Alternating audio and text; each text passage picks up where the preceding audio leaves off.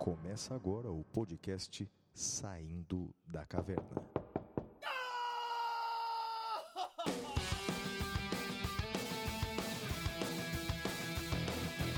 Com Guilherme Madeira, Fala galera, sejam bem-vindos, sejam bem-vindas.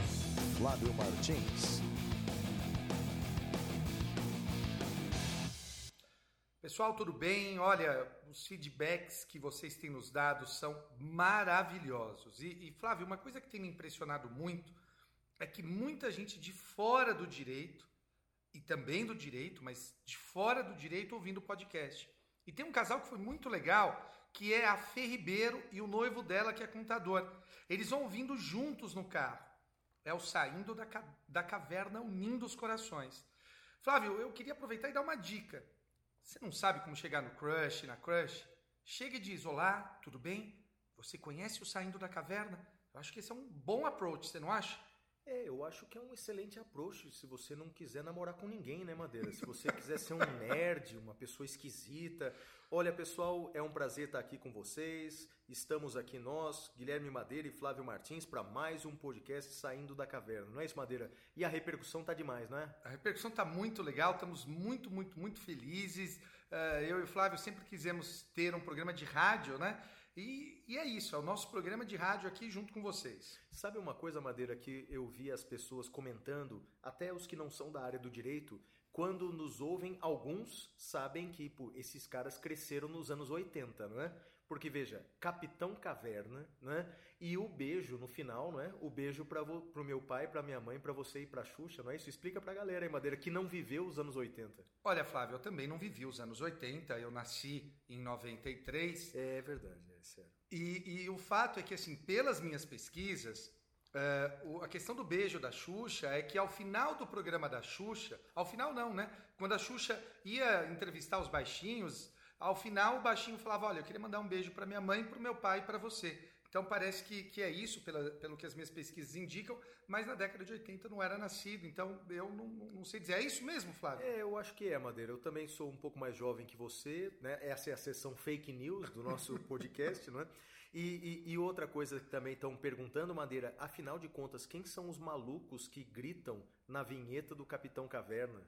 Quem são os malucos, Madeira? É, esse, esse não foi a Beth, né? Na vinheta do Capitão Caverna fomos nós dois que gritamos e, e- e foi muito divertido, para falar a verdade. E conta os bastidores pra galera. A primeira versão que a gente ia fazer era com o grito original do personagem do desenho animado, o Capitão Caverna, né? Mas nós, como professores de direito, o que, que a gente pensou? A gente ficou com medo de eh, Hanna-Barbera querer tirar eh, do ar o nosso podcast por violação de direito autoral, então a gente achou melhor não colocar.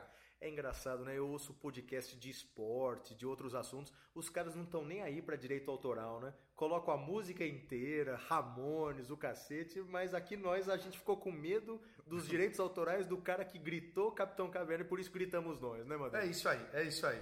Olha, eu quero mandar um abraço para todo mundo que se manifestou com a gente. Um abraço especial por Vitor Favreto, Ali Mendes, Zé Luiz, Cris Vilas Boas, Leonardo Dorigan, Clarissa Fonseca, Solange Cordeiro, Abigail Feitosa, Leonardo Lino, Emily Carolina, Nilo Bonfim, que sugeriu falar de homofobia, um tema bacana para um podcast, e tantos outros. Um abraço especial para os professores que nos recomendam aos seus alunos. Aqui um abraço especial hoje vai para o Pedro Gonzalez, o Rodrigo Leal, a professora Tina lá de Mossoró e nosso amigo Ricardo Macau pela postagem tão gentil.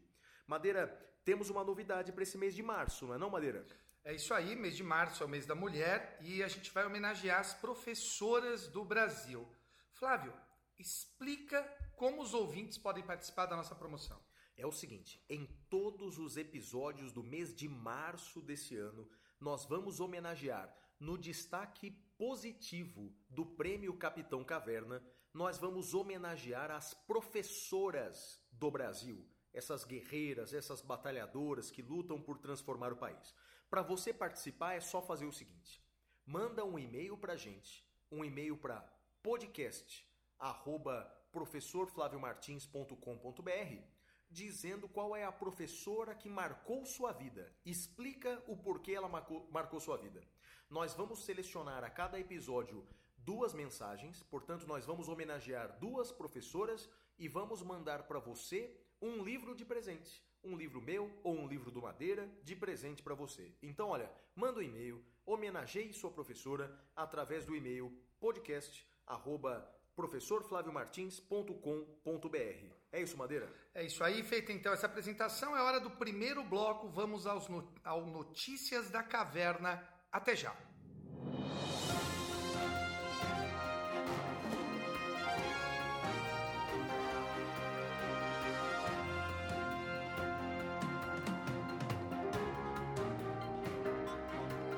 Notícias da Caverna. Muito bem, notícias da caverna. Flávio, a primeira notícia que eu trago é uma notícia envolvendo uma das instituições mais importantes do país na luta uh, uh, por aqueles que não têm voz. A Defensoria Pública, tanto a estadual quanto a da União, ela é aquela que dá voz a quem não tem voz. Ela empresta a sua voz para aqueles que não têm voz. Eu acho uma instituição maravilhosa. E temos um julgado, Flávio, que foi publicado agora no dia 4 de fevereiro de 2020. É uma petição no agravo em recurso especial 1513-956 de Alagoas, da quinta turma do STJ. O que, que aconteceu nesse caso, Flávio? Houve uma petição da Defensoria Estadual lá no STJ Falou: olha, eu quero ser intimado. Por outro lado, a Defensoria da União falou: olha, eu quero atuar aqui, nesse caso, e não a Defensoria Estadual. E o que, que o STJ disse? O STJ afirmou a tese do seguinte: que é inviável o acolhimento de requerimento formulado pela Defensoria Pública da União para assistir a parte, para cuidar da parte, para representar a parte em processo que tramita no STJ, quando a Defensoria Pública Estadual atuante possui representação em Brasília ou aderiu ao portal de intimações eletrônicas. Então, eu acho que é interessante essa decisão porque ela amplia a proteção do cidadão.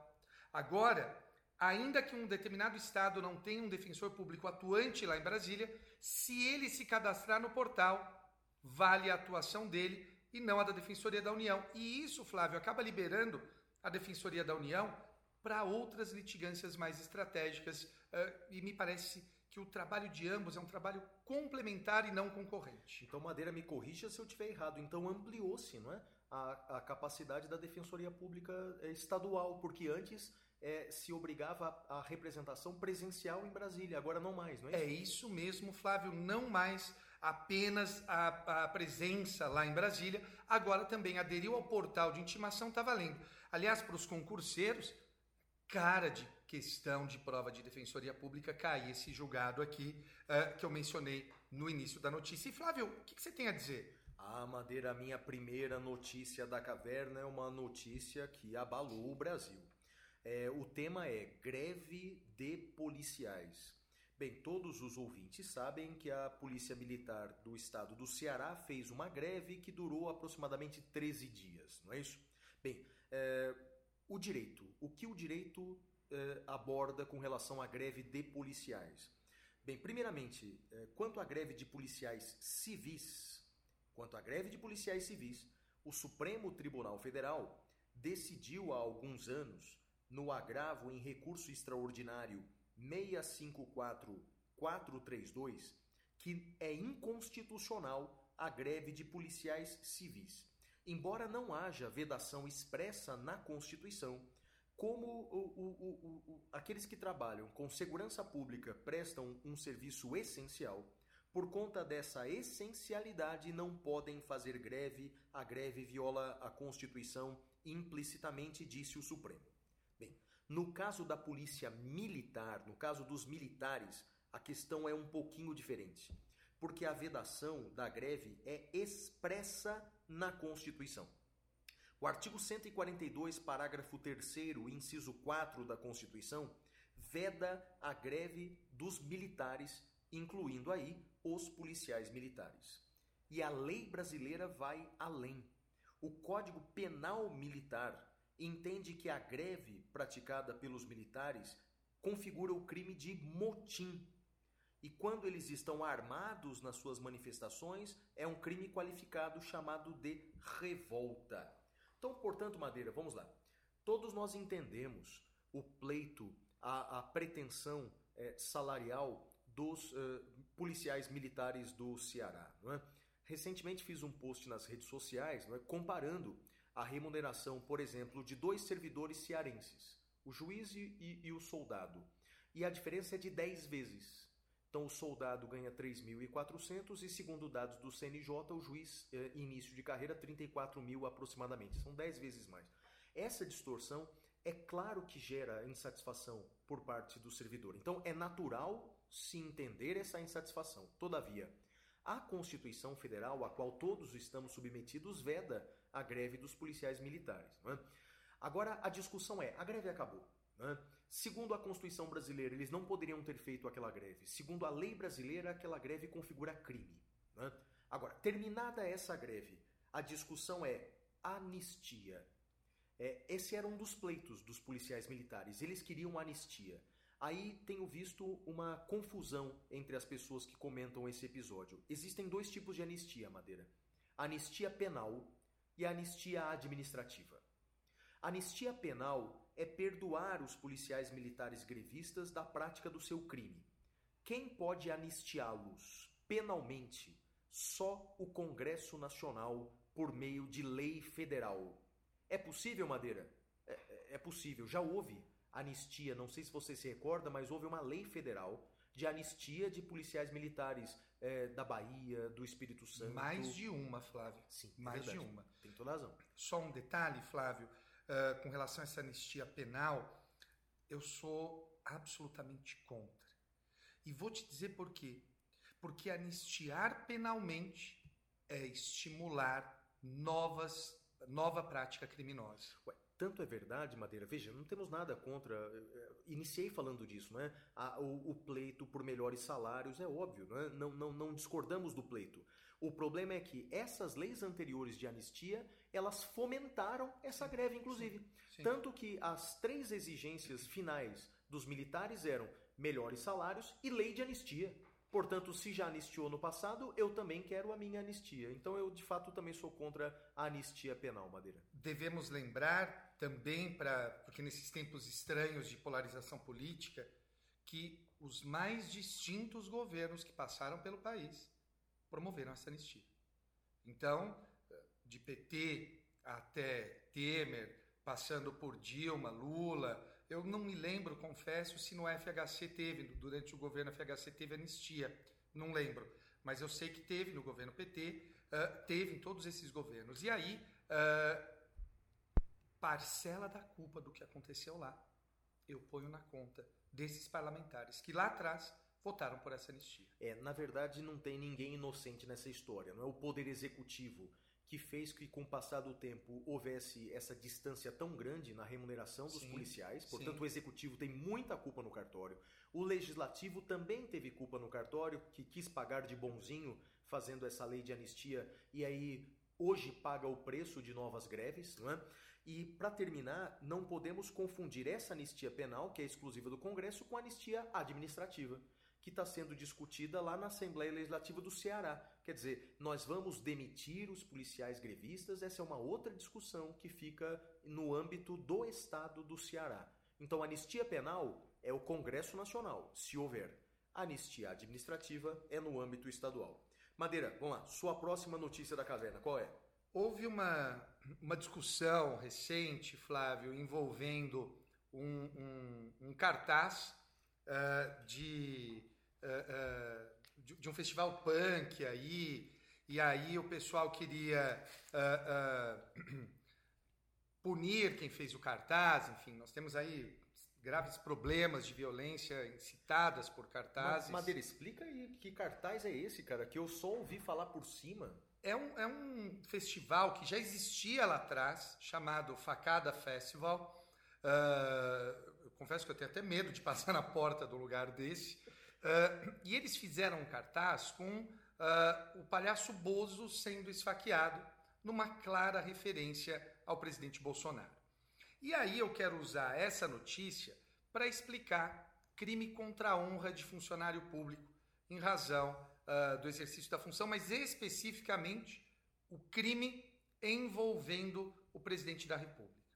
Porque houve um. A Folha de São Paulo noticiou que o ministro da Justiça, o ministro Sérgio Moro, tinha requisitado uh, a instauração de inquérito policial. O ministro soltou uma nota dizendo que não foi ele, que era mentira da Folha. Uh, mas o fato é que o Código Penal, nesse ponto, está ao lado da Folha de São Paulo. Veja, crime contra a honra do presidente da República, a ação penal é pública condicionada à requisição do ministro da Justiça. Só haverá o inquérito policial se houver a requisição do ministro da Justiça. E a Folha, inclusive, mostra isso, ela publica essa, essa requisição. Então, não quero discutir se é crime ou não esse cartaz contra o presidente Bolsonaro. Acho que isso você pode olhar lá no nosso podcast, é, o primeiro episódio que é liberdade de expressão. O que eu quero discutir é qual é, como é a ação penal. Então, a ação penal só pode existir e o inquérito se o ministro da Justiça assim pedir barra determinar. É um pedido autorização. Portanto, uh, nesse caso, houve sim requisição do ministro da Justiça para ter esse inquérito.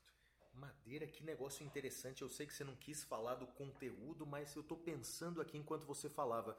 Faz uns 10 anos, na verdade 20 anos, o tempo vai passando, né? Houve uma música, talvez a primeira música famosa de Gabriel, o Pensador. Você sabe qual foi? Ah, Hoje eu tô feliz, matei o presidente. Eu não, não conhece? não lembro ah, dessa. Eu música... gosto do Gabriel, mas essa eu não ah, lembro. Essa é a primeira música dele. É uma música em que ele conta detalhes de como ele teria esfaqueado Fernando Collor, então presidente, chutado a cabeça pelas ruas. Né? Oh, nossa, que gentil! É verdade. Então chama Hoje Eu Tô Feliz, matei o presidente. Todo mundo bateu palma quando o corpo caiu. Eu acabava de matar o presidente do Brasil. Fácil, tiro só, bem no olho do safado que morreu ali mesmo. Todo ensanguentado. Que saí voado com a polícia atrás de mim. E eu pensava bem assim. É, e essa música foi, foi, foi proibida, né? É, exatamente é, por entender o judiciário naquele momento, depois a decisão foi revertida, né? Hum. mas por entender naquele momento que se extrapolou do limite de liberdade artística. E aí você me fez lembrar, quer dizer, um cartaz com o presidente sendo esfaqueado. Uma referência parece, ao presidente. É, né? uma referência ao presidente sendo esfaqueado. É, tá bem naquela zona cinzenta, é? se é liberdade de expressão, se é violação do direito. É, é, o problema não é? é que a violação de direitos não é uma regra matemática, dois não. e dois não são quatro, não. Não, é, não, não é assim, não é? é? Isso viola, isso não viola. Tem algumas coisas que, por exemplo, chamar o presidente de palhaço, honestamente, é, eu acho que faz parte da liberdade de expressão do cidadão, né? Olha, mas é, essa frase já é polêmica, né? É, então, mas, eu, eu, é. Eu não estou seguro, Flávio. É. Eu, eu, acho que assim, o indivíduo tem sim direito de ofender o presidente. Isso. Direito é eu estou dizendo no sentido não jurídico. Porque do ponto de vista jurídico, eu acho que eu me incomodo tanto, cara, de xingar o presidente. Eh, eu talvez não sei, eu, eu, eu, eu me incomodaria, eu, eu condenaria, Flávio, alguém que xingasse o presidente Bolsonaro, é. se caísse é comigo, eu provavelmente condenaria. É, esse, esse, é um problema seríssimo, né? Os limites da liberdade de expressão e os limites da liberdade de expressão quando nós nos eh, expressamos quanto a, a autoridades públicas, porque é diferente, não é? Então, a uhum. honra de uma dona de casa e a honra de um político, por exemplo, não, não é tutelada de forma igual. Sim, não é? sim. Então eu não posso dizer que uma dona de casa é incompetente e, e dizer que ela é, exerce os, as suas tarefas do lar de forma desprezível. Isso, eu não posso fazer isso. Agora, eu posso falar que um deputado age de forma desprezível, de forma inadequada. É diferente a tutela da proteção. Talvez ofender a honra dessa maneira viola o direito de todos. Não é? Mas não é tão simples assim. E o direito é bonito por causa disso, né, Madeira? Não é tão simples, você tem razão. Flávio, tenho um, um, uma capa de um, de um LP. Olha, LP. Eu não era nascido ainda, mas as pessoas ouviam LP de uma banda chamada Iron Maiden, que são eles uh, matando a Margaret Thatcher. Hum, e foi tudo ok lá. Foi tudo ok. Então veja, essa questão você tem razão quando você diz que a tutela das autoridades públicas é diferente, mas mesmo assim, Eu acho que o seu exemplo, eu vou discordar, Flávio, por um, um detalhe. Chamar uma dona de casa de incompetente é uma coisa, concordo com você. Chamar o presidente da República de incompetente, eu também não vejo problema, liberdade de expressão. Nisso estamos de acordo. Nisso estamos de acordo. Chamar o presidente de idiota, É, talvez. é, um adjetivo, a Talvez. injúria, Passa- me passa um incomoda. pouco- passa um pouco Aí eu não zona, né? passa da zona. Aí eu não admitiria. Eu admitiria uma crítica a- a- a- ao programa de governo dele, a como ele tem conduzido os atos dele na presidência da República. Mas a gente sempre tem que separar. Uma coisa é o que eu gosto ou desgosto, outra coisa é a lei. E a minha forma de ver a lei ah, não se pode ofender o presidente da República dessa forma que eu estou dizendo, com adjetivos. Você é isso, você é aquilo. Aí eu não concordo. Perfeito, Madeira. E olha, o meu segundo destaque desse bloco aqui, o Notícias da Caverna, tem a ver com ah, manifestações populares ah, que vão acontecer no Brasil agora no mês de março. né? Foram convocadas agora para o mês de março manifestações com pautas muito diferentes. Primeiramente, né, como professor de constitucional, defendo imensamente a liberdade de expressão e a liberdade de reunião. As pessoas têm o direito de se reunir sobre os mais diversos aspectos. No episódio passado, falamos até da Marcha para Satanás e entendemos que ela está cobertada pelo direito constitucional de liberdade de expressão e liberdade de reunião. Muitas pessoas agora vão se manifestar contra algumas instituições, contra o STF, que decidiu que a prisão em decorrência de condenação deve exigir o trânsito em julgado, então muitas pessoas vão às ruas clamando pela prisão em decorrência da condenação em segunda instância. Outras pessoas vão às ruas contra o Congresso Nacional, até porque eh, um ministro de Estado chamou o Congresso de chantagista, estaria chantageando o presidente no tocante ao orçamento eh, do ano. Bem, o fato é que é direito das pessoas se manifestarem. A gente só faz uma consideração, pelo menos eu só faço uma consideração, que as nossas manifestações eh, mantenham como norte, como elo principal, a permanência da democracia. Veja, fechar o Congresso, fechar o Supremo, nunca foi e nunca será a melhor saída para nossa democracia. Portanto, essas manifestações populares são constitucionais e o povo tem legitimidade para fazê-lo, mas o meu alerta é: cuidado com o que você pede, porque você pode ser atendido. Não é isso, Madeira? Eu, ouvindo agora esse cuidado com o que você pede, você pode ser atendido, eu me lembrei da Ilíada.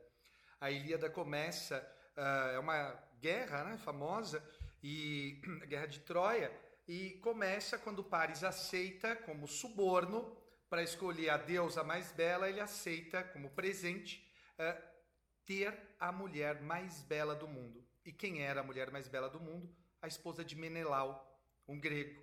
E ela se apaixona por conta do feitiço lançado ah, pelos, pela deusa, se apaixona por Paris, eles fogem e aí dá origem àquela matança toda. Cuidado com o que você deseja, às vezes você consegue. E eu queria dizer que a gente para aqui nesse momento, porque o boleto também chega na caverna. Não perca essa chance de estudar no exterior. Nos dias 28 a 30 de abril, vamos coordenar um módulo internacional na Argentina, em Buenos Aires.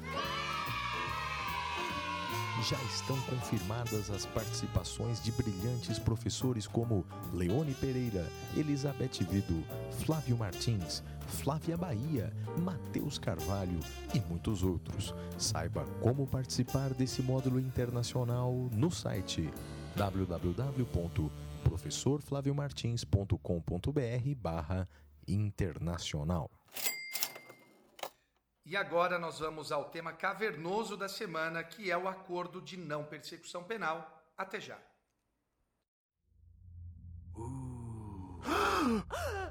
Temas cavernosos.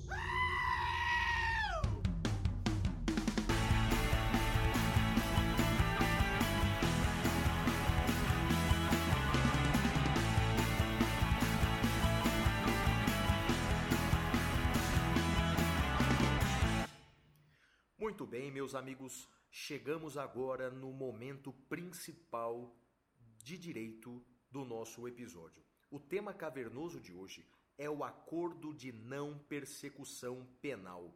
Olha, seguramente, se não a maior, uma das maiores novidades do processo penal brasileiro dos últimos 50 anos, para dizer o mesmo. Olha, esse tema acordo de não persecução penal se insere dentro daquilo que conhecemos como justiça consensual. Vale dizer, trata-se de uma utilização do consenso, do acordo, para resolver questões relativas ao processo penal. É o acordo no processo penal. Esse tema não é novidade no Brasil. Ele começou lá em 95, com a Lei 9099, com dois institutos: a transação penal e a suspensão condicional do processo. Posteriormente, teve uma outra novidade, a chamada colaboração premiada, que assumiu seu ápice com a Lei 12.850 de 2013. Esse tema é muito caro ao Guilherme Madeira, especialmente porque ele estudou tanto no mestrado como no doutorado com um dos grandes responsáveis pela introdução do consenso no país. E o Madeira que agora vai lançar um livro sobre o pacote anticrime, é um dos maiores especialistas no Brasil sobre o tema. Então, meus amigos, aumenta o som, porque agora você vai ter uma aula sobre acordo de persecução penal com Guilherme Madeira. Madeira, meu amigo, toca pau. Flávio, é isso aí. Uh, o consenso é introduzido no Brasil pela Lei 9099, principalmente por ela, e fruto do trabalho de três grandes professores professora Ada Peregrini Grinover, professor Antônio Magalhães Gomes Filho e o professor Antônio Scarance Fernandes. O professor Scarance merece aqui uma nota especial, Flávio, porque ele salvou a minha vida duas vezes. Quando a minha mãe faleceu, eu era empregado dele e ele me ofereceu dinheiro, além do salário, para eu poder me sustentar até passar no concurso. Eu não aceitei, mas aquela oferta me deu paz e tranquilidade e ele também me ajudou no doutorado, Flávio. Eu devo a minha vida a ele duas vezes.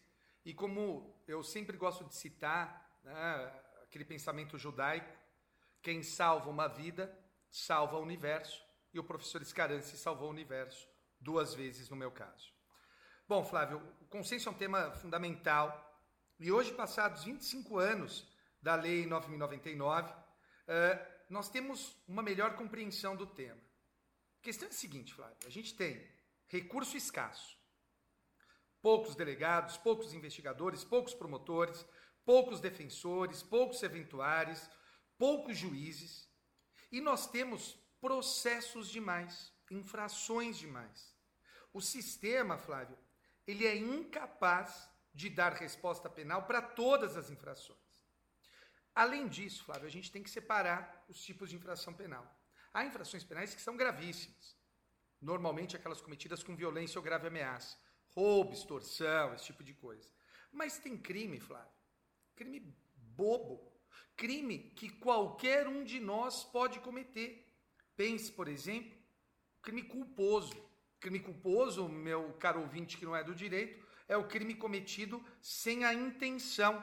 Você simplesmente, por exemplo, se vira para apontar a direção de algum lugar e fura o olho de alguém com seu dedo.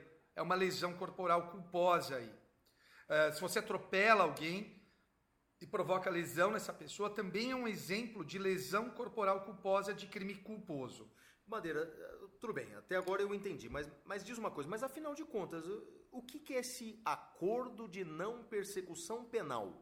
Em uma frase, Flávio? É, em uma frase, Madeira, eu te desafio. Diga para o nosso ouvinte, em uma frase, o que é o acordo de não persecução penal?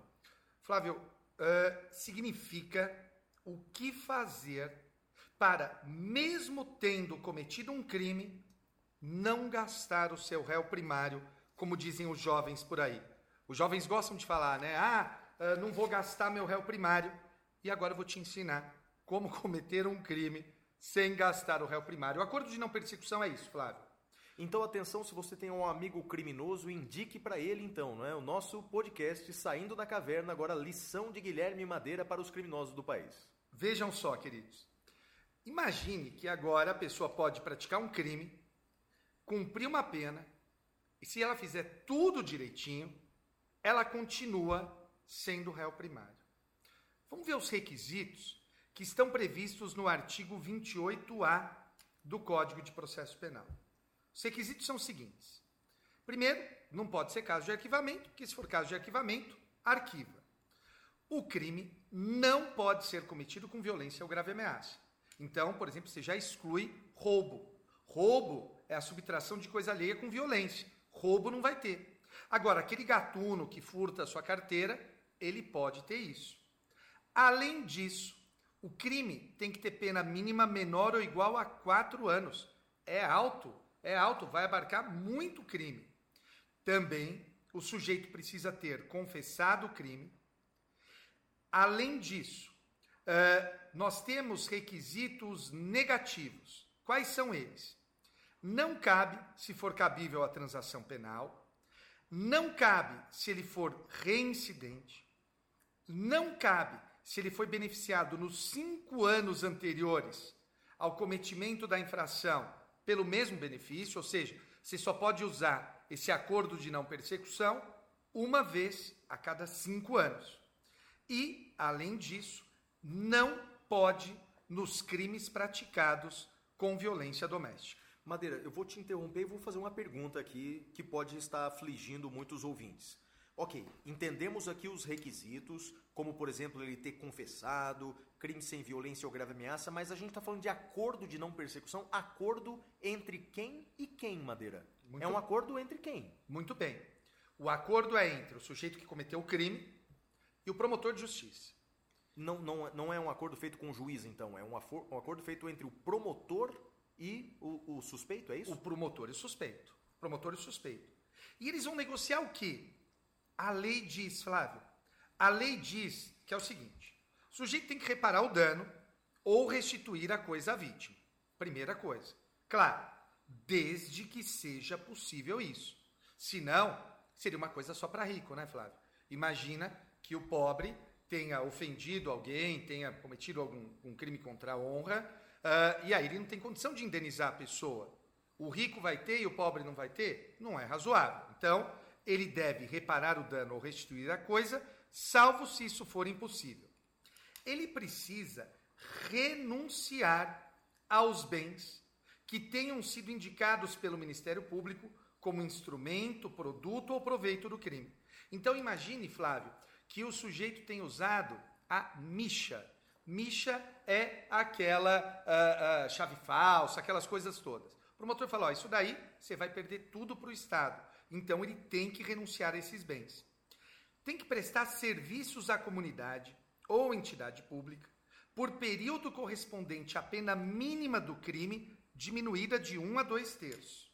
Então veja só. É como se ele fosse condenado, Flávio. Só que com uma diminuição de um a dois terços. Essa diminuição vai ser combinada entre ele e o promotor. Além disso, ele tem que pagar uma multa e ele pode ter que cumprir outra condição estabelecida pelo MP. Então vejam só, vejam só, meus amigos. Olha que interessante. O sujeito furta alguém, furta alguém. Ele vai cumprir tudo como se ele tivesse sido condenado. Qual é a vantagem que ele leva? Ele leva uma vantagem de uma pena de um a dois terços menor do que a que ele teria se ele fosse condenado. Isso é uma grande vantagem. Qual é a vantagem que o Estado tem? O Estado não vai gastar o seu tempo processando esse sujeito, já vai, resolver, vai, já vai ser resolvido ali na hora, Flávio. Madeira, duas perguntinhas, ping-pong, bate e bola. Uma você já respondeu. Quem faz esse acordo de não persecução penal? É o promotor e o suspeito com seu advogado. Ok. Segunda pergunta, acho que você não disse. Qual é o momento mesmo em que é feita essa proposta? Ah, Flávio, é o seguinte. Isso, em geral, tem que ser feito no inquérito policial. Tem que ser feito no inquérito. Só que vai surgir uma discussão para os processos em andamento. A pessoa tem direito a isso ou não? Eu entendo, Flávio, eu escrevi isso no meu livro, que para os processos que estão rolando agora, a pessoa tem direito sim ao acordo de não persecução. Mas, por exemplo, o Ministério Público de São Paulo já soltou entendimento de que não é cabível. Eita. É mesmo? É. Madeira, sabe o problema? Agora vou dar meu palpite aqui, não é? Você sabe que de vez em quando eu dou umas aulinhas de processo penal, não sou entendido como você, mas tenho meus palpites. É, me parece que alguns, alguns grandes aspectos dessa norma têm natureza penal. É? o, o, o, eu acho que você vai falar daqui a pouquinho. Esse troço vai extinguir a punibilidade.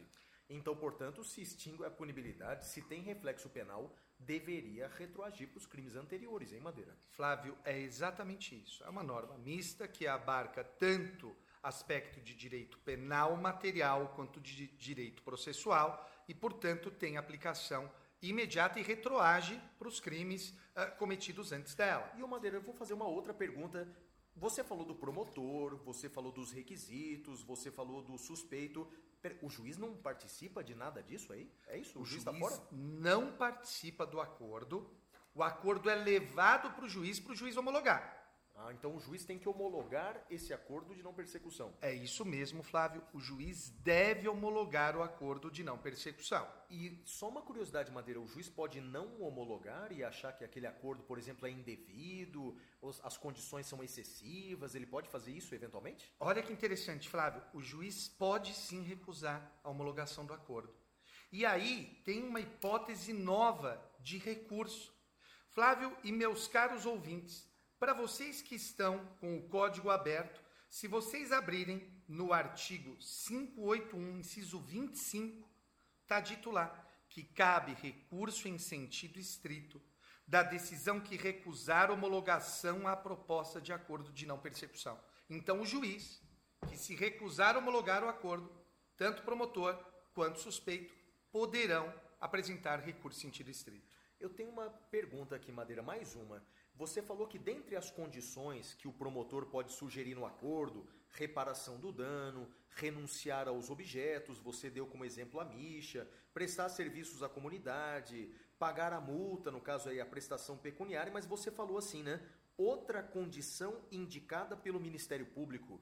Madeira, mas a lei é aberta desse jeito? Qualquer outra condição que o Ministério Público quiser impor, é isso mesmo? A lei é aberta, Flávio. E é importante entender, como nós até discutimos agora no almoço, nós temos um novo processo penal, Flávio. Há um novo mundo com o pacote anticrime. E esse novo mundo, com o perdão do trocadilho, é no mundo todo. Tive no Uruguai estudando uh, uh, com os uruguaios sobre a reforma que aconteceu lá. Aliás, uh, quero muito voltar para o Uruguai, assim, sou fã do Uruguai. Uruguai é meu ideal de vida. Pena que não faz muito sol lá. Se o Uruguai fosse no Nordeste, eu me mudaria uh, uh, para o Uruguai. Mas. E o doce de leite que eu te trouxe a última vez que eu fui para lá é demais, não? Ah, doce de leite é maravilhoso. Tudo, tudo. Aquele vinho, como é que chama? Uva ta... Taná. Taná. Taná. Taná. Nossa, aquilo, maravilhoso. É, não, maravilhoso. O Uruguai é tudo de bom. Fica uma dica cultural para os nossos ouvintes do podcast. Uruguai, que destino sensacional. Maravilhoso. E aí, Flávio, é, lá também, América Latina toda, nós temos a introdução do consenso. E olha que interessante, Flávio, há muitos anos, muitos anos, eu fiz isso na suspensão condicional do processo. Era um caso, meu caro ouvinte, de um sujeito que tinha ofendido uma professora estadual, funcionária pública, portanto. E foi ser feita a proposta de suspensão condicional do processo. É, ele, promotor fez a proposta dele lá, tal, sujeito extremamente arrogante, falar, extremamente arrogante. Daí eu falei, senhor, eu quero. Isso tem mais de 20 anos. Não, um pouquinho menos de 20 anos. Eu, eu era juiz em Guariba, acho que isso tinha uns 18 anos. E aí eu virei para o sujeito, falei, senhor, posso contar um pouquinho da minha história para o senhor? Ele falou, ah, não tem jeito, pode contar. Eu falei, senhor, é, minha falecida avó era professora de escola estadual. O meu falecido avô, marido dela, professor de escola estadual. Tiveram duas filhas, professoras de escola estadual. Por parte de pai, eu tenho tias que são todas professoras de escola estadual. O senhor sabe o que isso significa, né? Ele falou: Ah, não sei, não, senhor. Eu falei: Então, pois leia o parágrafo 2 do artigo 89 da Lei 9099 e dei para ele ler que diz assim: o juiz poderá especificar outras condições a que fica subordinada à suspensão, desde que adequadas ao fato e à situação pessoal do acusado. Eu perguntei para ele, o senhor sabe o que isso significa, né? Considerando que eu sou o juiz. Ele falou, ah, eu tô ferrado, né? Eu falei, tá bastante, meu amigo. Tá bastante, nós vamos começar de novo. E aí, eu fiz um acréscimo. Eu disse para ele o seguinte, olha, minha condição para homologar isso é que o senhor me faça um trabalho manuscrito de 10 laudas, com os seguintes temas: ensino no Brasil, ditadura, globalização e onde estarei daqui 10 anos. Onde estarei, no caso, o senhor, não eu, juiz. E rapaz, ele fez, marquei uma audiência para fazer uma chamada oral. Óbvio, uma chamada oral só para ver que ele não tinha copiado, né? Ele me agradeceu, ele falou: Olha, eu entendi muita coisa, queria agradecer ao senhor. O que eu fiz foi absolutamente errado com a professora, uh, só o ensino mesmo para ajudar. Pode ser que ele tenha me enganado, mas se me enganou, enganou bem. E o que importa é que ele fez o trabalho, leu e alguma coisa ele levou para a vida dele, Flávio. Madeiro, vou te fazer uma pergunta, mas eu, eu acho que eu estou 25 anos atrasado com essa pergunta. Esse acordo para cumprir uma pena feito entre o promotor e o suspeito, isso é constitucional, Madeira? Olha, Flávio, há 25 anos houve essa discussão. eu sei, eu sei. Na, na suspensão condicional do processo. Eu vou ser muito honesto, Flávio. Eu já fui daqueles que acha que, que é inconstitucional. Mas eu mudei de opinião, cara. Eu acho que a gente precisa uh, uh, entender melhor o homem e suas circunstâncias. Para muita gente, isso vai ser ótimo, porque vai resolver sem gastar o réu primário. Para a sociedade é bom, porque houve uma resposta, sim, houve uma sanção penal embora não tenha sujado a ficha do sujeito. Para todo mundo isso é bom.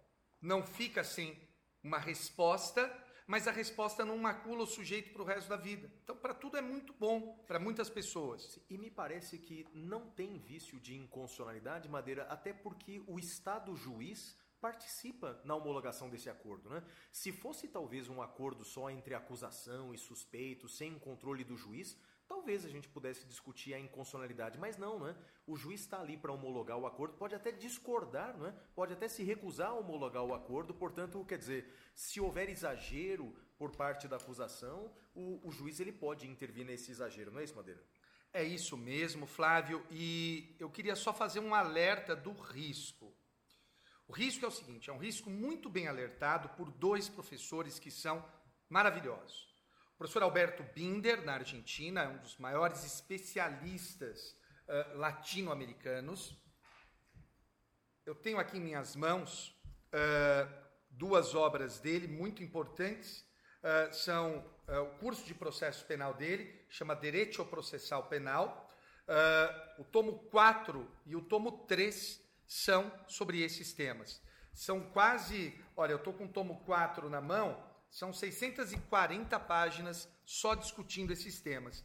E entre nós, no Brasil, um dos grandes nomes do processo penal, e quero fazer aqui minha reverência a ele, e, e acho que a gente precisa ler mais esse, esse professor, estudá-lo mais, que é o professor Jacinto uh, de Miranda Coutinho. O professor Jacinto é uma das pessoas que faz esse alerta, que é o seguinte, Flávio, o alerta consiste em de nada adianta trazermos para o nosso sistema institutos de sistema acusatório e de direito anglo-saxão se nós mantivermos a mentalidade inquisitiva. Então, é muito importante que haja uma mudança na mentalidade dos operadores. Insisto, de nada adianta trazermos para o processo penal essa, esses institutos de direito norte-americano, inglês, se mantivermos a estrutura inquisitiva. Muito legal, Madeira. Agora eu vou fazer uma pergunta objetiva sobre o instituto aí do episódio de hoje, o Acordo de Não Persecução Penal. Então, o suspeito, Madeira, cumpriu todas as condições que foram impostas pelo MP e homologadas pelo juiz. E aí, qual é a consequência? Qual é a vantagem disso, Madeira? A vantagem disso para o acusado, para o suspeito, é que haverá extinção da punibilidade sem que ele perca o réu primário dele. Essa é a vantagem para ele. E para a sociedade, houve uh, uma resposta penal do Estado. E não tem nenhuma consequência, Madeira? Nenhuma consequência negativa por ter feito esse acordo? Flávio, só tem uma, que é aquela que eu até já mencionei. Ele só pode usar isso uma vez a cada cinco anos. E, assuntos polêmicos, mais assuntos polêmicos sobre esse acordo de não persecução penal, você tem alguma, algum tema polêmico que as pessoas estão discutindo? Não? Flávio, tem dois temas que são muito legais. Primeiro é o seguinte: qual o destino dessa confissão? Lembra que um dos requisitos é a confissão. Qual o destino da confissão, meu amigo? O que, que eu quero dizer com isso? Pode essa confissão ser usada em outro processo? Pode essa confissão ser usada num processo civil? Numa ação de improbidade administrativa? Pode ou não? Ninguém sabe. Ninguém sabe se ela vai ficar blindada ou não. Esse é o primeiro tema, muito interessante. Eu, particularmente, não tenho opinião. Eu preciso refletir mais. Segundo tema, cabe para tráfico de drogas privilegiado? E isso está dando uma briga, Flávio, uma briga enorme. Veja, o artigo 33 da Lei de Drogas diz que a pena do tráfico é de 5 a 15 anos. E que haverá diminuição da pena, é o parágrafo 4 haverá diminuição de um sexto a dois terços se o sujeito for primário de bons antecedentes e não se dedicar à atividade criminosa nem integrar a organização criminosa. O traficante pede chinelo, Flávio. Pelo montante da pena, ele teria direito a essa diminuição. E aí daria direito a, ao acordo de não persecução. Pois bem, está uma briga lascada. Vários promotores entendendo que não, tráfico de drogas é um crime grave, não pode. Mas o fundamento é esse? Que é um crime grave? Crime grave, gosto, crime hediondo. Diriam disse, que, é, que é crime hediondo. Ah. Embora a gente saiba que o tráfico privilegiado não é hediondo. Exato, exato. Então o fundamento é eu não gosto, então não quero. É, é basicamente isso, mas sob a roupagem do é um crime grave. Certo. E os demais dizendo, olha, objetivamente não há nada que impeça, porque nem hediondo é o tráfico privilegiado, e aí eles uh, aceitariam, uh, que eles querem que haja essa imposição. Madeira, agora eu vou fazer uma provocação. Para terminar esse tema cavernoso. É, Madeira, muitos crimes de corrupção provavelmente vão entrar aqui, não é? É então, é, eu imagino então que dificilmente a gente vai colocar corrupto na cadeia, não é? E embora crimes com violência ou grave ameaça, e eu dificilmente vejo um político com arma na mão, é, bem, a gente não vai ter, é, portanto, esse acordo de persecução penal para esses criminosos que andam armados nas ruas, que normalmente são os pobres.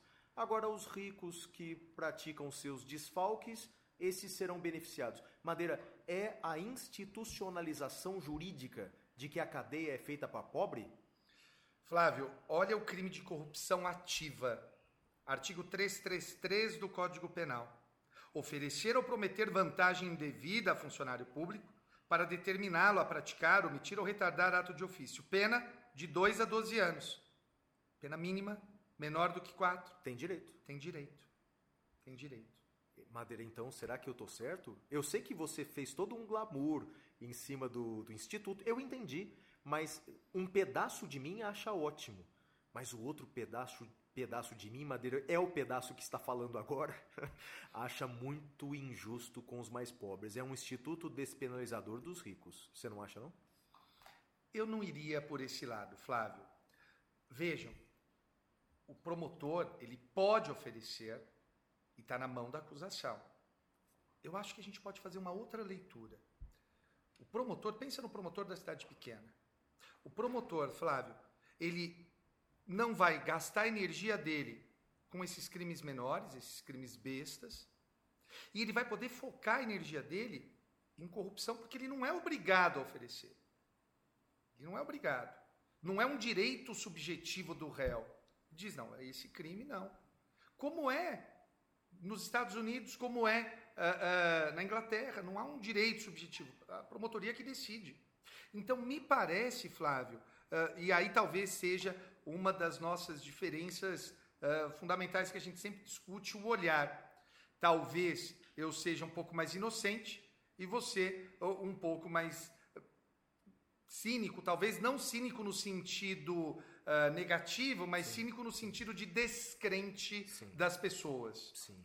É, bem, fazendo aqui um lado esquizofrênico das coisas, né? quer dizer, eu fiz a, a, provocação e eu talvez agora pensando com outro lado, é o seguinte: está nas mãos da acusação, não é, Madeira? Então, a, a, as consequências desse acordo, as condições desse acordo estão na mão da acusação.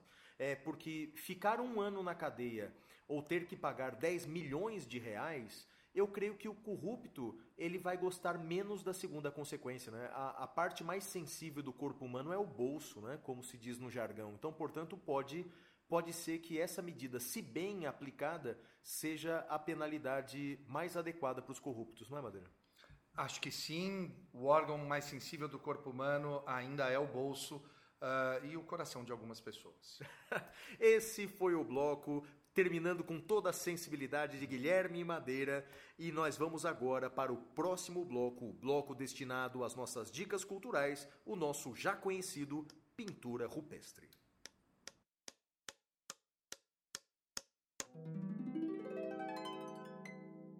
Pintura rupestre.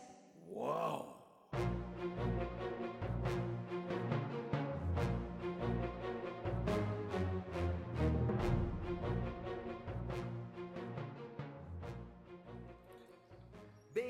Chegado o quadro Pintura Rupestre, no qual eu e o professor Guilherme Madeira fazemos então as nossas dicas culturais. Bem, Madeira, a minha dica cultural da semana no quadro Pintura Rupestre é um livro. Um livro que se tornou um best-seller nos últimos anos, escrito por dois professores americanos da Universidade de Harvard. O livro se chama Como as Democracias Morrem. Como as Democracias Morrem. Os autores são Steven Levitsky e Daniel Ziblatt. Como eu disse, são dois professores da Universidade de Harvard e o livro é sensacional. Eles, na verdade, falam mais sobre a democracia norte-americana, já que são professores norte-americanos. Mas eles dão uma aula de democracia no mundo inteiro. E se você gostou do episódio anterior, o episódio 3, que é o constitucionalismo abusivo, você precisa ler esse livro. Porque ele fala o seguinte, não é? No começo ele já fala o seguinte, que antigamente as democracias elas morriam de forma abrupta, com o exército matando é, os, os militares, matando os governantes da época. Eles citam o caso do Chile, em que Pinochet e seus asseclas invadem o Palácio de la Moneda e botam fogo e matam o presidente Salvador Allende. Bem, antigamente as democracias morriam assim. Agora as democracias elas morrem aos poucos. Veja uma frase deles, não é? Há uma outra maneira de arruinar uma democracia, menos dramática, mas igualmente destrutiva. Democracias também morrem nas mãos de generais, mas também de líderes eleitos que subvertem o próprio processo que os levou ao poder. Eles dão exemplos de todo o mundo de tentativas de minar a democracia, e aí entra a Turquia, aí entra a Hungria, aí entra a Venezuela, aí entra a Bolívia. Bem, vale a pena ler uma aula sobre democracia, como as democracias morrem, desses dois professores de Harvard. Madeira, sua vez. Flávio, eh, nesse carnaval eu li um livro de um chinês radicado na Alemanha chamado Biu Shu Han. B-Y-U C-H-U-L-H-A-N. Essa obra se chama No Enxame. Uh, Flávio, é uma das obras mais interessantes que eu li recentemente para discutir uh, o mundo virtual e o mundo das redes sociais. No Enxame é uma referência óbvia uh, a como vivem né, as abelhas, as suas colmeias, o enxame de abelhas. E quando a gente vê esse movimento orquestrado, esse movimento manada uh, das redes sociais, a gente consegue entender muita coisa pela ótica do Bill Shun Han. Então eu recomendo enfaticamente Bill Shun Han no Enxame. Um livrinho, Flávio, que você vai ler aí em uma hora e meia, tá lido, é maravilhoso. Nossa, esse eu vou ler, Madeira, com certeza, já acabei de colocar na minha lista aqui. E, meus amigos, meus caros ouvintes, é chegada a hora da nossa propaganda, do nosso intervalo comercial, porque afinal de contas, o boleto também chega na caverna. Pessoal, eu queria anunciar para vocês o meu curso presencial sobre o pacote anticrime. Esse curso vai ser ministrado na FADISP e é um curso ministrado por mim e pelo professor Gustavo Junqueira nos dias 20 e 27 de março. São duas sextas-feiras. Eu encontro vocês lá. Valeu, galera! Bem feita essa propaganda, agora vamos para o bloco final do programa, o bloco mais esperado. Vamos agora para o prêmio Capitão Caverna. É hora do prêmio Capitão Caverna!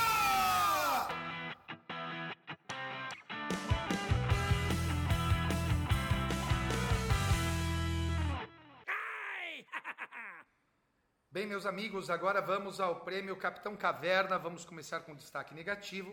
Flávio, é, não dá para não comentar sobre o coronavírus, né? E eu queria falar que o coronavírus me tem feito pensar sobre o efeito manada e a ignorância. Flávio, eu tenho aqui os dados de 2018. Em 2018 morreram por dia 257 pessoas vítimas de infarto, 177 pessoas vítimas de agressão, 101 pessoas vítimas de acidente de trânsito, de 3 a 4 mulheres assassinadas por dia vítimas de feminicídio. E nós estamos preocupados com coronavírus, com baixo índice de letalidade que tem, ele, uh, óbvio que ele tem um grande alcance, ele se espalha muito rápido, mas o índice de letalidade baixíssimo. Infelizmente, as pessoas estão preocupadas com o coronavírus, mas elas vão continuar fumando, vão continuar não cuidando de sua saúde, vão continuar bebendo no trânsito e vão continuar causando esse tipo de coisa. Então, eu, meu destaque negativo vai para a ignorância e para o comportamento manada. É, Madeira, diante desse seu comentário, já estou praticamente jogando fora o meu álcool em gel que eu comprei essa semana aqui. Não é? Me sinto integrante da manada, conforme sua observação. Bem, eu vou para o meu destaque negativo, Madeira. É, meu destaque negativo vai para as pessoas que, por acharem que têm razão, praticam crimes ou violam a lei ou colocam em risco outras pessoas. Não é? Então as pessoas se dizem que estão na razão, talvez possam até ter razão, mas por, com esse argumento ou praticam crimes, ou violam a lei, ou colocam em risco algumas pessoas. Vou citar três pessoas aqui. Primeiro, é, o senador Cid Gomes. É? Nós já falamos hoje que a greve praticada por policiais militares é vedada na Constituição inclusive, é crime, é crime de motim.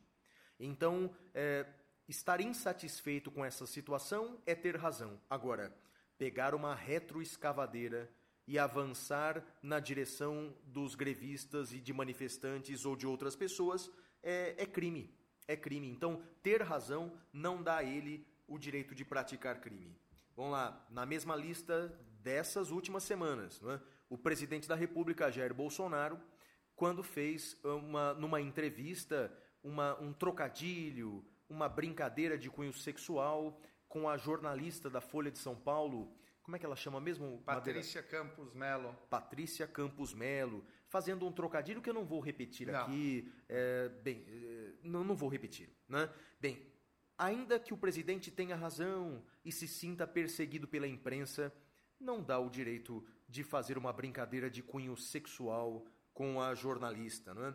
Outra, coloco no mesmo balaio a ministra Damares Alves. A ministra Damares Alves é a segunda com maior popularidade no governo, após o ministro Sérgio Moro, mas ela deu uma entrevista dizendo o seguinte, abre aspas, abre aspas, todo mundo tem direito à greve, os policiais militares têm direito à greve.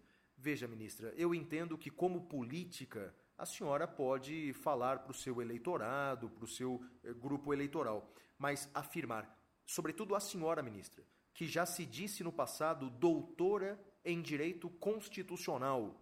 É bem verdade que a senhora não tem o diploma, disse que o seu doutorado é, decorre do texto bíblico, mas a senhora se declara doutora em direito constitucional. Afirmar que militares têm o direito de fazer greve, a senhora deve estar se referindo ao direito natural, porque ao direito constitucional não pode. E essa declaração coloca em risco a sociedade madeira, na medida em que estimula outras greves de outras polícias militares.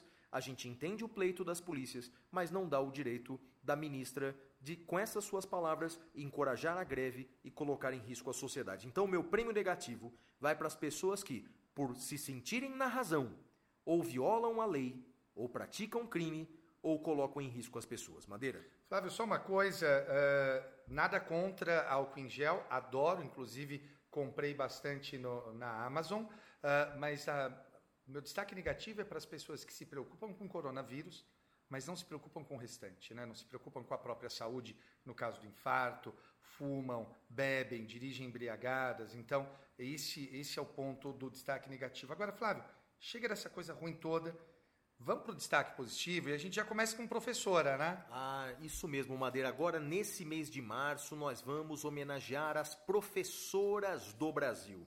Nós já lançamos essa campanha antes nas redes sociais, nós já recebemos muitos e muitos e-mails. Bem, e nesse primeiro episódio de março, ah, nós teremos uma professora homenageada. Eu escolhi um e-mail, o professor Madeira escolheu um outro e-mail, mas a professora homenageada será a mesma. Até porque, Madeira, é, ela ganhou o prêmio mesmo. Ela ganhou o prêmio. Nós recebemos, meus amigos, dezenas de e-mails homenageando essa professora é a professora Ivana Mussi Gabriel. Ela é professora de Direito Tributário e Administrativo no interior de São Paulo, nas cidades de São José do Rio Preto e Catanduva. Olha, nós recebemos muitos e-mails, portanto, sinta-se homenageada, professora Ivana Mussi Gabriel. Ela, além de ser uma brilhante professora, de uma sensibilidade ímpar, ela tem um projeto chamado Projeto Mensalinho contra a Corrupção. Auxiliada por alunos, ela elabora uma cartilha que ensina direito para crianças, adolescentes, portanto, uma professora que faz a diferença. O e-mail que eu selecionei foi de uma das suas alunas, a Ju Vitoretti. Ela escreveu a seguinte mensagem: olha que máximo. Abre aspas. Eu estava deitada com a minha bebê quando ouvi um barulho de uma mensagem no meu celular. Era a professora Ivana, que estava me escrevendo via Facebook, e eu não parava de chorar com as palavras dela. Ela disse que me considerava uma das melhores alunas dela e me fez acreditar que valia a pena tentar mais um pouco.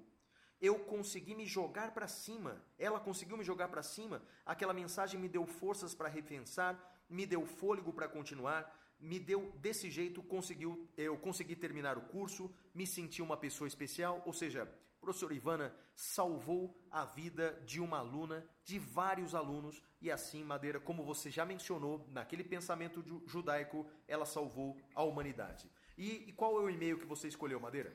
Flávio, eu queria dizer para a professora Ivana que uh, são pessoas como ela que fazem a diferença no país são pessoas como ela que mostram uh, o que é ser um professor, né? esse cuidado com o outro, essa lição de cidadania. Que, que maravilha. Professora Ivana, eu rendo minhas totais homenagens à senhora e eu tenho aqui para ler um e-mail da, de uma aluna, é a aluna Osana de Cássia Estouco, Estouco Gonçalves Decares. Ela diz o seguinte: Vou ler, vou ler um trechinho, gente. Eu posso dizer com quase 50 anos de idade, muita estrada rodada e muitas dores acumuladas, o quanto a Ivana esteve ao meu lado desde o dia em que a conheci e mais ainda no último ano do curso, quando perdi uma pessoa muito, muito amada. E ela segurou as minhas mãos. Com quase 50 anos, uh, que completo em maio deste ano, a gente sabe que não encontrará tantas pessoas incríveis nessa vida, não é? Tão incríveis, especiais, iluminadas como a professora Ivana, também uma amiga querida que guardo no coração. É isso. Com 50 anos, ela diz que sabe que não, não se encontra tanta pessoa especial na vida e a professora Ivana é uma delas.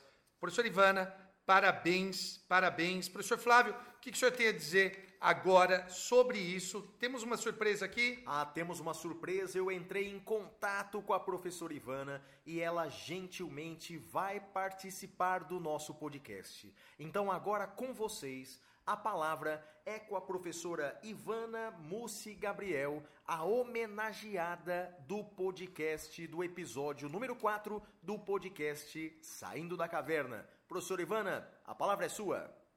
Olá, caros ouvintes do Saindo da Caverna. É uma honra poder falar no podcast jurídico mais ouvido do Brasil.